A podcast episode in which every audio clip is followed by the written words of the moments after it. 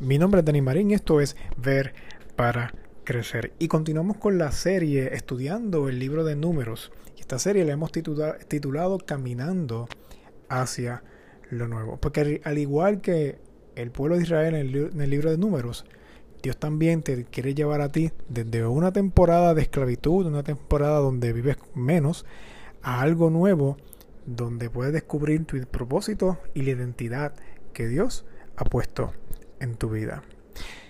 Y hemos dividido este, esta serie en cuatro partes y ya hemos terminado la primera parte que se llama Sentando las Pautas y hoy terminamos la segunda parte que se llama Conflictos Internos. Así que si tú quieres escuchar y ponerte al día con el resto de las partes de este estudio que está bien chévere y espectacular, te invito a que vayas a verparacrecer.com verparacrecer.com va a estar allí todos los capítulos que hemos discutido de esta serie y también los descargables que necesitas para poder profundizar más, aún incluso con preguntas de discusión.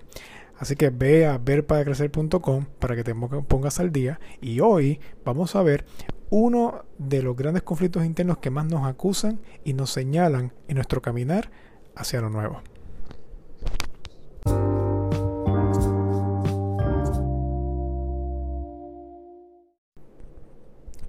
En Números capítulo 16, un hombre llamado Coré comenzó a hacer un motín contra Moisés y Aarón, denunciando que ellos eran unos farsantes que impedían que otras personas conectaran con Dios. En otras palabras, que tenían un monopolio de la presencia de Dios. Pero en el capítulo 7, Dios decidió terminar con la controversia de una vez y por todas. Y esto fue lo que hizo. Cada jefe de las tribus de Israel debería colocar una vara con el nombre de su tribu en la tienda de reunión.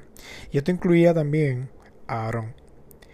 Dios le dijo a Aarón que en lugar de poner el nombre de su tribu, colocara su nombre. O sea, Aarón, pon tu nombre.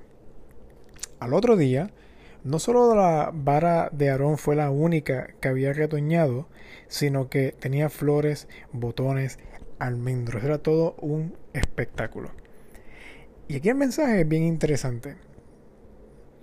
Porque la vara era un palo seco, sin vida y sin potencial alguno. Básicamente de, no se esperaba mucho más de la vara que simplemente sea un palo sin mucho más.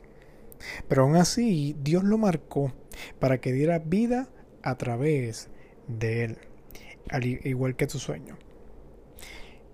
Y Aarón era un hombre inseguro, fácil de manipular por la gente y no sentía que tenía la misma conexión con Dios que tenía su hermano Moisés. Pero aún así Dios lo escogió con sus debilidades, inseguridades y su espíritu seco.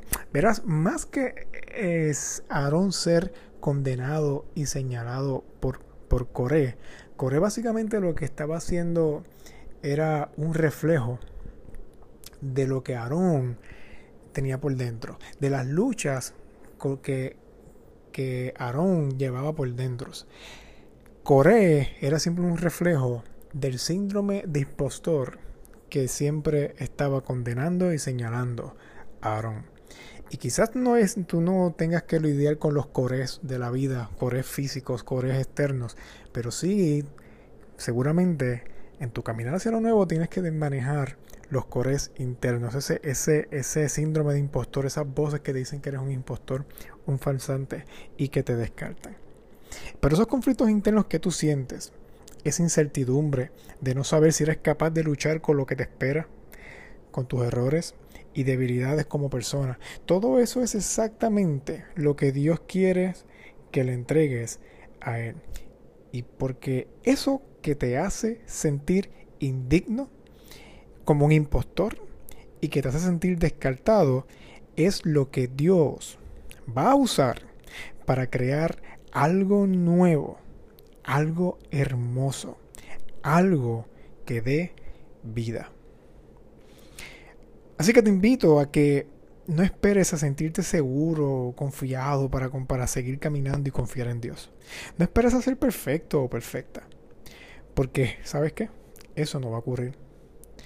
Dios quiere terminar el debate de una vez y por todas el debate que te descarta, el debate que te hace sentir como un impostor o una impostora. Y matando ese debate, quiere demostrarte que en tu imperfección Él se puede glorificar.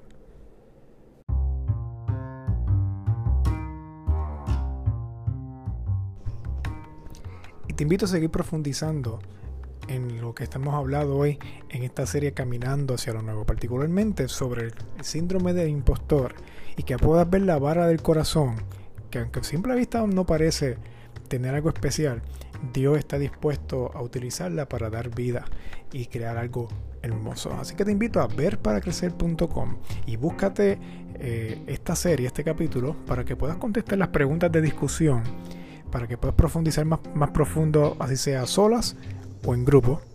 Y también puedas conseguir los descargables del PDF para que puedas hacer ejercicios eh, creativos que te permitan profundizar, seguir profundizando aún más en lo que estamos estudiando en esta serie.